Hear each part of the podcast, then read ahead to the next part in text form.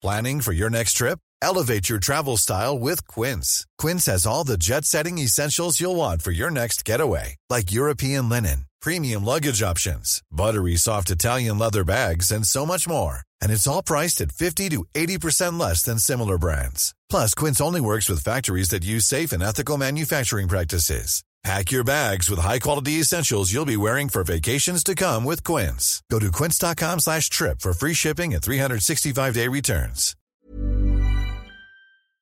Eh, tu connais Tips? Tips, le podcast d'Ocha qui t'aide à lancer et à booster la croissance de ton podcast. Chaque semaine, on partage avec vous nos meilleurs conseils sur les grands préceptes du podcastisme. Euh, t'es sûr que ce mot existe? On va dire que oui. Ensemble, on va voir comment créer un podcast. Les principales statistiques à surveiller, On va parler technique avec des conseils sur l'enregistrement, le montage, le marketing, la monétisation, la communication. la cross-promo. Bref, écoutez Tips, le podcast hebdo d'Ocha pour lancer et booster la croissance de votre podcast. À retrouver sur toutes les plateformes d'écoute.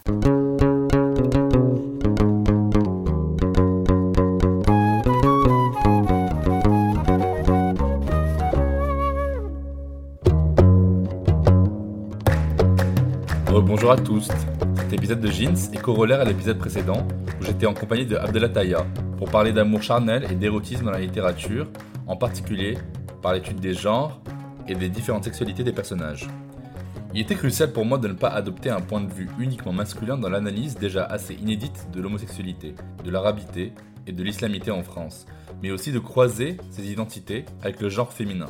Je le rappelle, en guise d'introduction, le Saint-Coran ne fait jamais mention de l'homosexualité féminine, et encore moins d'une quelconque condamnation. Alors pour vous les femmes lesbiennes ou bi, cis ou trans, racisées ou non, croyantes ou non, pour comprendre la dose de patriarcat qui agit dans votre identité plurielle, on va essayer d'élucider à quel point ces aspérités identitaires ont été abordées par des artistes, des cinéastes et des écrivaines du monde arabe ou des communautés arabo-musulmanes de France. J'ai l'honneur de vous présenter ce deuxième épisode donc de la journée avec une jeune femme de 25 ans qui a ému la France entière cette année, c'est Fatima Das. Pour la présenter, rien de mieux que sa propre présentation, tirée de l'incipit de son roman qui a fait sensation cette année. La petite dernière. Je vais donc laisser Fatima Das se présenter en lisant sa quatrième de couverture. Je m'appelle Fatima Daas. Je suis la Mazozia, la petite dernière, celle à laquelle on ne s'est pas préparé. Française, d'origine algérienne, musulmane, pratiquante, clichoise qui passe plus de trois heures par jour dans les transports, une touriste, une banlieusarde qui observe les comportements parisiens. Je suis une menteuse, une pécheresse. Adolescente, je suis une élève instable. Adulte, je suis hyper inadaptée. J'écris des histoires pour éviter de vivre la mienne. J'ai fait quatre ans de thérapie, c'est ma plus longue relation. L'amour, c'était tabou à la maison. Les marques de tendresse, la sexualité aussi. Je me croyais polyamoureuse. Lorsque Nina a débarqué dans ma vie, je ne savais plus du tout ce dont j'avais besoin et ce qu'il me manquait. Je m'appelle Fatima Daas. Je ne sais pas si je porte bien mon prénom.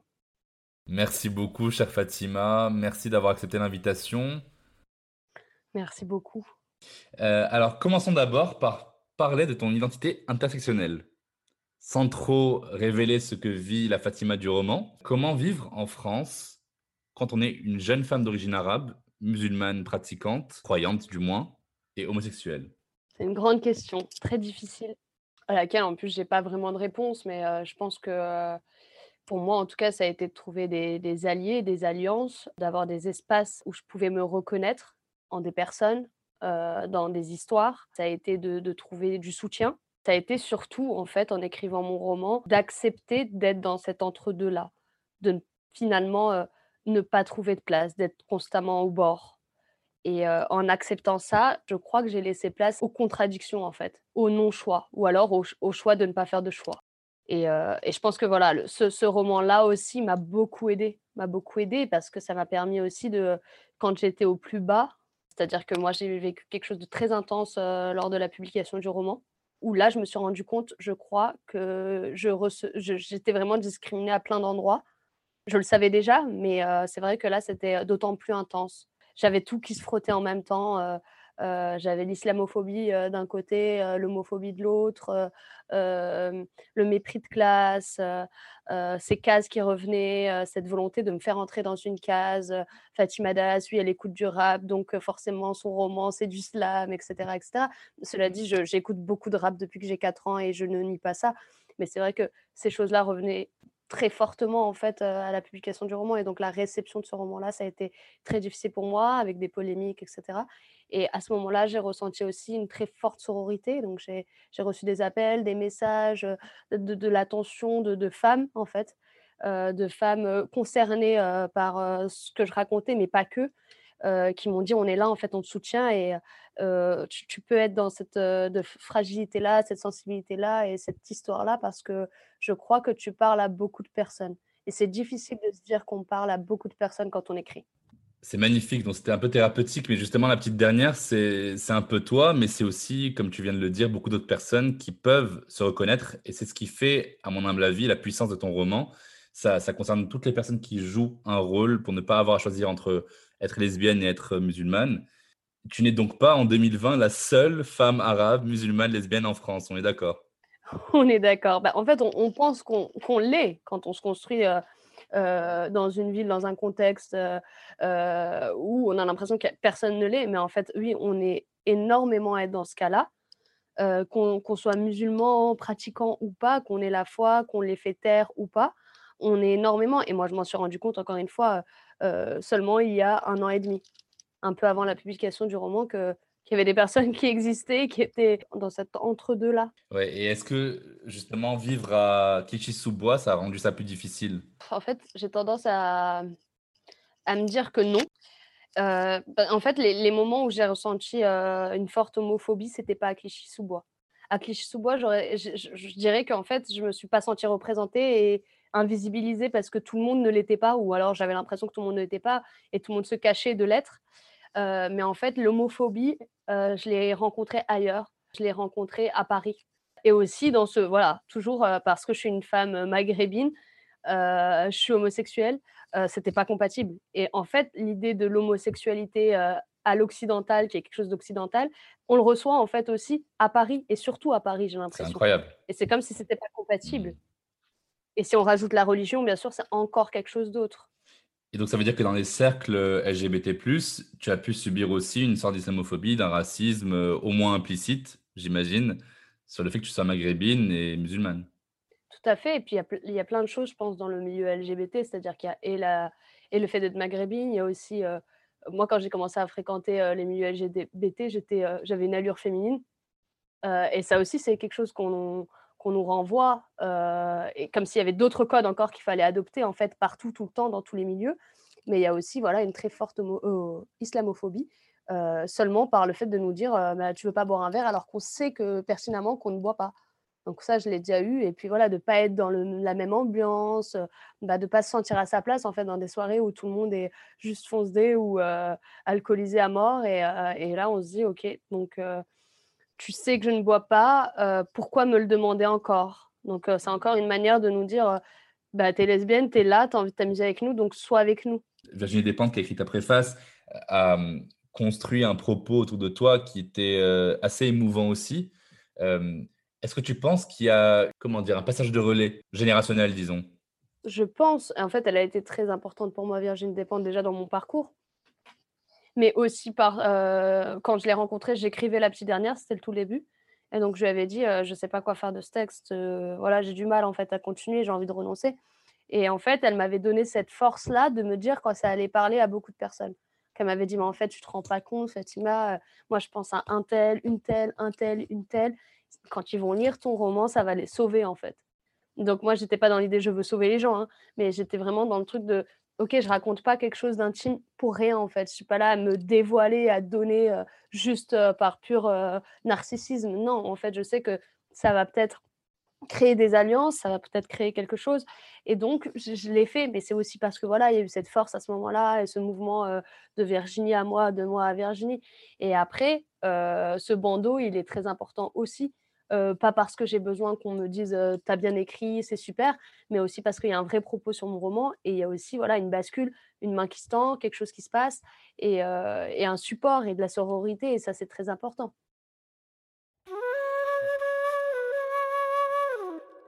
Est-ce que tu penses que ça a changé quelque chose d'être une femme homosexuelle musulmane et arabe par rapport au fait d'être un homme homosexuel musulman et arabe?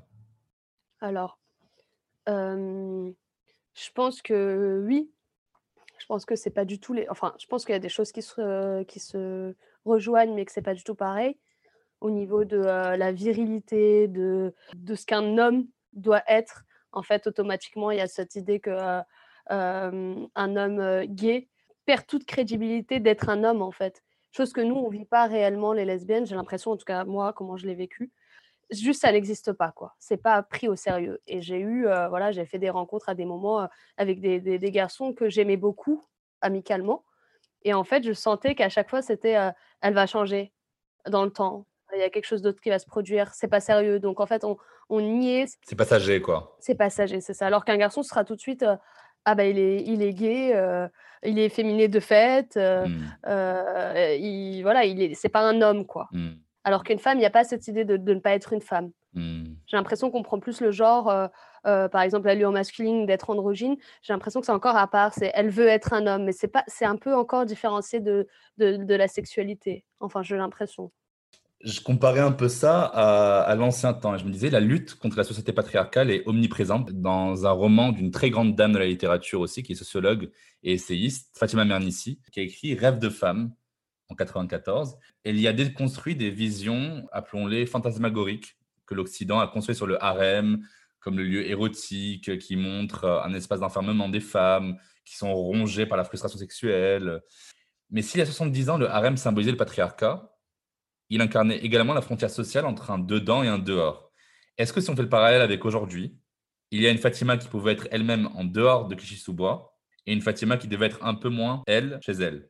Je pense que le dedans et le dehors, j'aime beaucoup parler de ça aussi, mais Fatima Das, le personnage, c'est vraiment, il n'y a que du dehors en fait. Il y a que de, il y a une tentative inespérée d'être dans un dedans, à la fois dans un contexte familial. Donc, on sait que c'est la petite dernière, donc déjà c'est une classe un peu à, l'écart. C'est celle qui arrive en dernier. On sait aussi qu'elle n'a pas été désirée. Donc elle arrive par accident. Ensuite, il y a aussi le fait que ses parents, on ne sait pas bien qui, si c'est le père ou la mère ou si c'est les deux, désiraient avoir un garçon. parce qu'il y avait deux filles avant elle. Et donc il y a déjà ça, cette tentative de trouver sa place dans le cocon familial en étant la petite dernière, en n'étant pas désirée, etc. Et aussi en essayant en fait de d'être celle que ses parents veulent qu'elle soit à savoir tout ce qu'elle décrit, c'est-à-dire une, fille, petite fille sage, qui ressemble à une fille, qui a ce comportement féminin, et qui est hétéro pour le dehors. Il y a cette tentative aussi de trouver sa place à l'école, tout en étant voilà, une élève instable, qui a de bons résultats, mais pas que, qui est turbulente. Et après, dans le milieu LGBT aussi, de trouver sa place en étant polyamoureuse, mais pas vraiment en fait finalement, en apprenant la sexualité, mais du coup à travers, j'ai envie de dire, des regards occidentaux, un milieu occidental où les femmes maghrébines n'existent pas ou peu, les femmes racisées de manière générale. Et, et donc, c'est constamment du dehors, en fait. Et l'envie et, l'urgence de trouver des espaces où euh, on est reconnu, euh, estimé et peut-être aimé à un moment donné avec euh, toutes ces identités, tous ces paradoxes, toutes ces contradictions.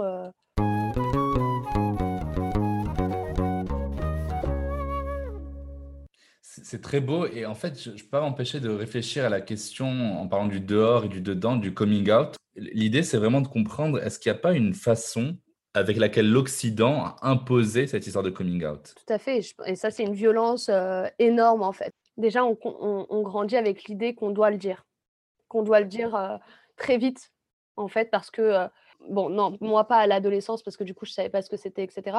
Mais plus tard, en fait, quand on rencontre des personnes LGBT, forcément, le cheminement normal, le cheminement pour s'accepter, s'aimer, s'assumer, assumer son homosexualité, c'est de le dire à ses parents, de c'est le dire à ses amis, etc.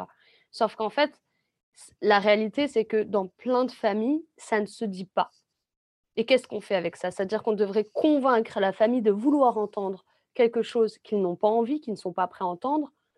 Et c'est aussi devoir du coup rejeter sa famille. Par définition, s'ils ne sont pas capables, entre guillemets, euh, d'entendre ce qu'on a à leur dire, d'entendre qui l'on est, et ben, ça voudrait dire qu'il faudrait les rejeter et donc partir de chez soi, quitter sa famille, rompre, etc.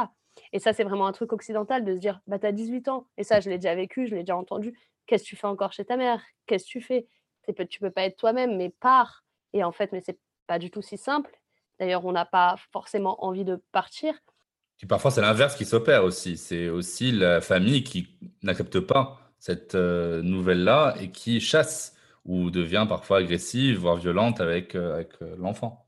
Bien sûr, et ça, ça existe complètement. Et, et c'est pour ça que je pense que le coming out, c'est aussi quelque chose de délicat. Mmh. Parce que du coup, je pense que c'est surtout parce qu'on nous pousse à le faire que mmh parfois, on le fait dans des conditions qui sont peut-être pas les bonnes, même si en fait, il n'y a pas de bonnes conditions pour pouvoir dire qui l'on est, qui font qu'en fait, il y a ce truc de rejet, de violence, et qui existe partout. Mais en fait aussi, j'ai envie de rajouter par rapport au coming out. Et c'est souvent ce que j'ai, pour avoir lu des témoignages, en fait, la famille sait, mais n'ont pas envie de l'entendre.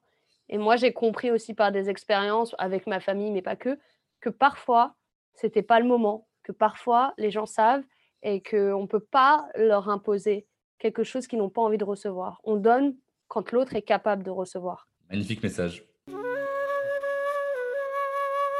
Du haut de tes 25 ans, quelles ont été tes influences pour t'aider à accepter ton identité plurielle, voire à passer à l'acte d'écriture qui est, comme tu l'as raconté, salutaire dans ce cheminement de découverte d'identité? Alors, il y a eu euh, Marguerite Duras, Annie Ernaux, principalement, Jeannette Winterson et Abdelataya. Donc, euh, ces figures-là ont été très importantes à plein d'endroits différents, en fait. C'est très étrange parce que je crois que j'ai jamais essayé de trouver pendant un certain temps, je voulais pas trouver des récits euh, qui allaient me parler. En fait, d'un coup, euh, j'étais à la recherche, j'avais soif d'eux. Ces femmes-là, donc euh, ces autrices-là, elles m'ont, elles m'ont guidée dans, dans le fait d'être une femme en fait et de pouvoir écrire, dans la recherche d'un style, d'une voix. Annie Ernaux aussi beaucoup par rapport à, à la famille, en fait, la famille, la précarité, la classe sociale, comment sortir d'eux, mais ne pas renier. Et Marguerite Duras, beaucoup par rapport à l'amour. Et Abdelataya, en fait, quand j'ai commencé à lire ses livres, le premier que j'ai lu, je crois que c'était celui qui est digne d'être aimé. Et en fait, j'étais complètement renversée. J'ai eu la sensation de rencontrer un ami, quelqu'un de ma famille, en fait, que je, voilà, que, que j'avais en moi depuis très longtemps. Et j'ai eu la chance, en fait, très vite d'animer une rencontre d'auteur avec lui. C'était juste magique, j'étais très, très émue. Et, ensuite, j'ai lu, j'ai lu plein d'autres livres de lui. Et, et, je me suis dit, ça, ok, ça existe. Il y a des personnages, en tout cas, ce n'est des personnes dans la littérature arabe, comme une femme qui s'appelle Hind bint Nu'man, qui a aussi été la première héroïne lesbienne de la littérature arabe médiévale. On ne sait pas si elle a réellement existé, mais elle a été un personnage mythique des arts euh, littéraires moyen-orientaux. Il y a un roman qui s'appelle Amoureuse de la romancière marocaine Siam Jekroun qui dresse le portrait de différentes femmes, dont Maria, dans la nouvelle qui s'appelle Semblable, qui s'interroge sur ce que signifie être lesbienne. Et elle se refuse à considérer son désir comme étant relié à une identité figée. Donc je cite, elle disait, Je trouve les femmes tellement plus complexes et plus passionnantes. Est-ce que c'est ça, être homosexuel? Être lesbienne, est-ce que c'est juste une identité ou une orientation ou un désir ou tout ça à la fois? Mmh. C'est très beau cette phrase, c'est très beau et ça fait écho à tellement de choses, euh, tellement de choses en moi. Je, pense que c'est un tout et ça peut être ce qu'on en fait et ça peut être ce qu'on désire voir aussi. Euh, je, pense à une amie que j'ai rencontrée euh, après la publication de la petite dernière qui m'a dit Je ne suis pas lesbienne. Elle est avec une femme depuis trois ans, je crois. Et elle m'a dit, mais je suis pas lesbienne. Et je lui ai dit, d'accord, ok. Et donc, j'ai commencé à lui poser des questions. Et je lui disais, bah, alors, tu as du désir pour les garçons? Est-ce que tu as eu des relations avec des garçons? Est-ce que ça t'arrive de voilà d'avoir un coup de cœur pour un garçon Et elle me disait, non. Mais j'ai pas envie de me dire que je suis lesbienne parce que je suis pas ça. Et donc, il y a cette tension-là, moi, qui m'intéresse beaucoup de se définir ou pas. Et moi, ce que je lui ai dit, c'est en fait, tu es libre de pas te définir en tant que lesbienne. Et puis peut-être que tu n'es pas lesbienne, mais en tout cas, tu es avec une femme et, et tu l'aimes et tu es bien avec et tu as envie de construire quelque chose. Donc c'est ça qui est important, c'est de savoir ce que l'on désire avec telle ou telle personne, femme, homme, je sais pas quoi. Et simplement ne pas forcément se pousser à définir quand on n'en est pas capable ou quand on ne le veut pas. Oui, tout à fait, tu as raison. Et la nécessité d'une étiquette, ça fait très peur aussi aux personnes qui croient devoir se définir par rapport à l'hétéronormativité. Et ça me fait penser aussi à une autre romancière arabe, euh, qui est marocaine aussi, qui s'appelle Boutaina Azami, qui a écrit un, un roman qui s'appelle Au café des faits divers, qui raconte que l'un des personnages féminins se réveille à côté d'une femme nue. Et pour elle, faire l'amour avec une femme devient une échappatoire face à la domination patriarcale, hétérosexiste, sans qu'il s'agisse pour autant de s'inscrire dans une identité homosexuelle. Donc on a ici un exemple de relation sexuelle sans étiquette, parce que éprouver du désir pour une personne de même sexe ou du même genre n'est pas systématiquement synonyme d'homosexualité. Toi, à l'inverse, tu t'es cru polyamoureuse. Ça veut dire quoi ça?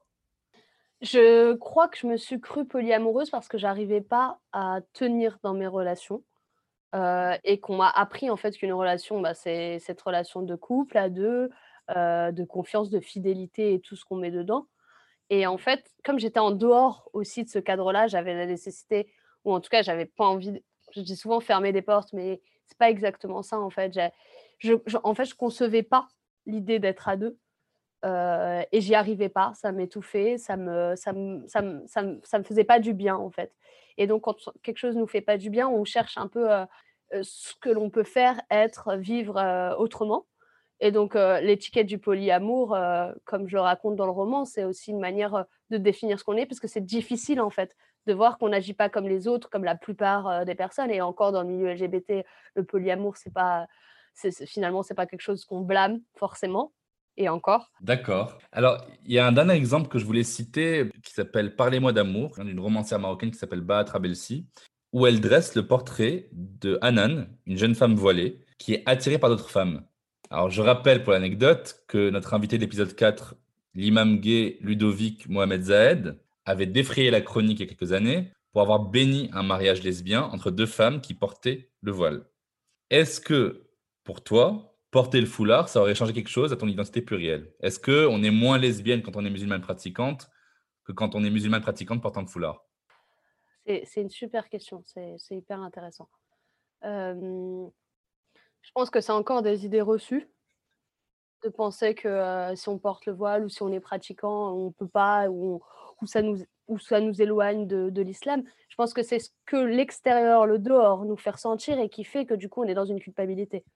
Pour moi, cette culpabilité-là, elle est, voilà, elle est directement liée aux autres. Et, et en fait, on, peut, on peut être lesbienne et porter le voile. Moi, si je portais le voile, si un jour je décidais d'ailleurs de le porter, c'est quelque chose qui n'est pas figé, bah, je me sentirais pas moins lesbienne, je crois. Après, bien sûr que je pense que je, je, je, pourrais ressentir de la culpabilité parce que c'est on, a tendance à être, sentir un peu schizophrène parce qu'on ne parce qu'on nous accepte pas avec tout ça. Mais en fait, le monde idéal, ce serait de bah, d'accomplir de, son désir, qu'il soit euh, euh, religieux ou qu'il soit euh, homosexuel ou je ne sais quoi.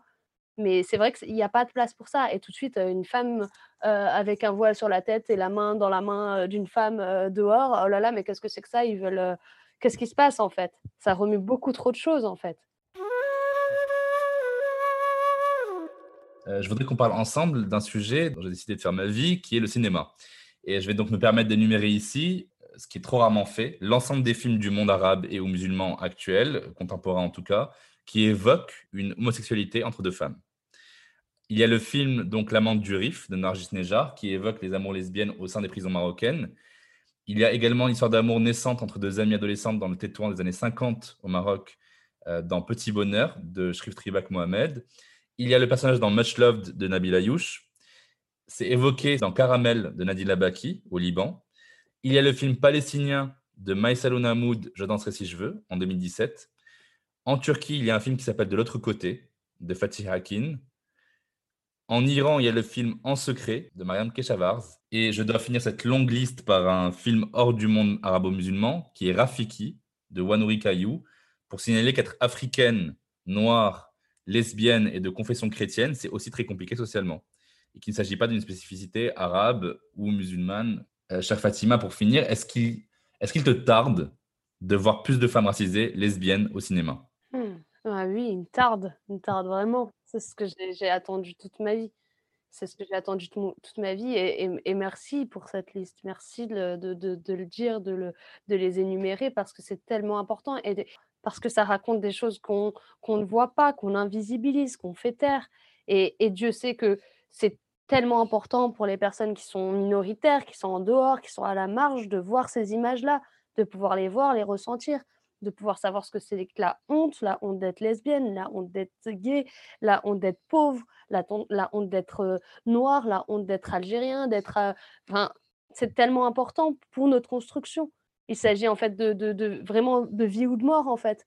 On, en fait, c'est pas drôle quoi. On grandit avec cette honte qu'on voit nulle part, qu'on n'arrive pas à matérialiser, qu'on n'arrive pas à ressentir ailleurs. Donc on grandit avec ce sentiment de solitude inouïe et quand ça existe, et eh bah, c'est encore invisibilisé par le travail de, des histoires qu'on a vues mille fois. Des histoires de personnes qui sont privilégiées, qui, qui vont bien, leurs amis leur ressemblent, ils entendent parler de leurs problématiques, elles sont partout.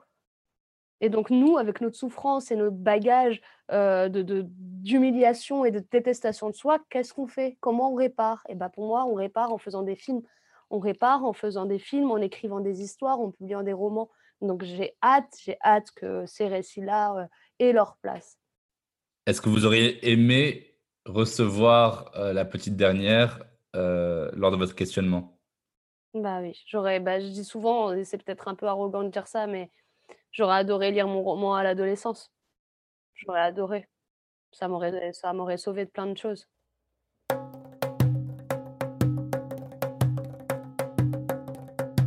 Euh, nous allons conclure cet épisode. Mais avant, dans chaque épisode de Jeans, on déconstruit ensemble un mythe ou un mytho qu'on m'a souvent dit ou que j'ai souvent entendu dans ma vie. Euh, qu'est-ce que tu aurais répondu à cet ami proche bisexuel qui me disait c'est quand même tellement plus simple quand tu es lesbienne et catho. Mais alors, si non seulement tu es musulmane et en plus lesbienne, tu cumules. alors, j'aurais répondu que euh, c'est c'est toujours un peu difficile, même quand on a une seule étiquette. Mais c'est vrai que le cumul, euh, le cumul, tu vois pas de, en fait, tu vois pas de lumière au bout du tunnel. Et puis on te renvoie constamment une chose et, une autre, ou bien les deux en même temps. Et du coup, tu es constamment amené à ça. Et du coup, tu n'as pas, pas de respiration. Tu pas. Tu es, es, vraiment dans un, dans un système qui te, qui te prend, qui te broie. quoi. Mmh. Ah, aussi, euh, après, ça dépend où, mais en France, c'est vrai que euh, voilà, on sait que l'islam, voilà, c'est le gros buzz, quoi. Je pense que moi, si par exemple j'avais écrit une histoire d'une euh, femme catholique, ce serait pas, ça se serait pas passé euh, de la même manière, clairement. On n'aurait pas essayé de me sauver, quoi. Pourquoi? On n'aurait pas essayé de me sauver des barbares musulmans. on ne pas, on n'aurait pas essayé de me faire renoncer, quoi, à ce point, en fait. Et que, en fait, finalement, moi, la petite dernière, j'ai souvent dit aussi que ça pouvait être le petit dernier d'une famille catholique, protestante, euh, vivant à la campagne, etc. Parce que je pense que c'est des trucs qui se reproduisent dans beaucoup de milieux. Merci ma très chère Fatima Das d'avoir accepté d'échanger sur cette question très importante des amours lesbiennes et de l'érotisme dans la littérature et le cinéma arabe ou franco-arabe. Pour visibiliser ces personnes-là, c'est très important. Merci à toi. Si l'on devait rappeler quelques points essentiels à retenir, ce serait 1. Qu'il n'y a pas vraiment de mention explicite, univoque de l'homosexualité féminine dans les épisodes coraniques et encore moins de condamnation. 2 il est possible aujourd'hui, dans le respect et l'amour, de vivre son identité plurielle, française, lesbienne, d'origine arabe et musulmane. 3. La littérature et le cinéma recèlent de plus en plus de figures dites marginales, mais qui deviennent plutôt maintenant des égéries qui brisent l'hétéronormativité et permettent de rendre visibles les minorités. Merci de nous avoir écoutés. Vous trouverez toutes les références évoquées dans la description de cet épisode. Je vous mets aussi plein de bouquins et de films en rapport avec la thématique de l'épisode pour les plus curieuses et les plus curieux. Voilà, j'espère que cet épisode vous a donné espoir ou changé vos idées préconçues sur le sujet encore très tabou de la question LGBT+ en islam de France. On se retrouve jeudi prochain pour un autre double épisode où on parlera de ce qui précède la relation sexuelle, c'est-à-dire la drague, le dating et la rencontre amoureuse et ou sexuelle. Encore une fois, pour les personnes arabes et ou musulmanes de France, qu'elles soient hétéros ou homosexuelles. Ne manquez pas ces épisodes en compagnie du psychosexologue Nader Alami et de l'influenceur Miguel Schema. Et puis bien sûr, que vous soyez sur Spotify, Apple Podcast, Google Podcast, Deezer ou autre, n'oubliez pas de vous abonner au podcast Jeans et de laisser vos questions, vos commentaires, partager autour de vous. plus possible. Et n'hésitez surtout pas à bien noter ces épisodes s'ils vous ont intéressé. À la semaine prochaine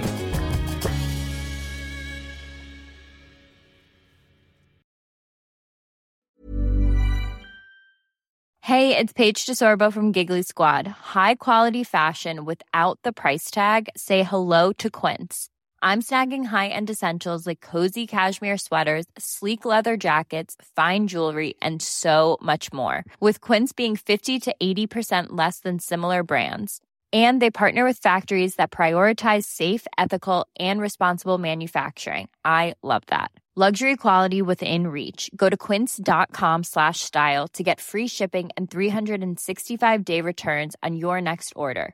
Quince.com slash style.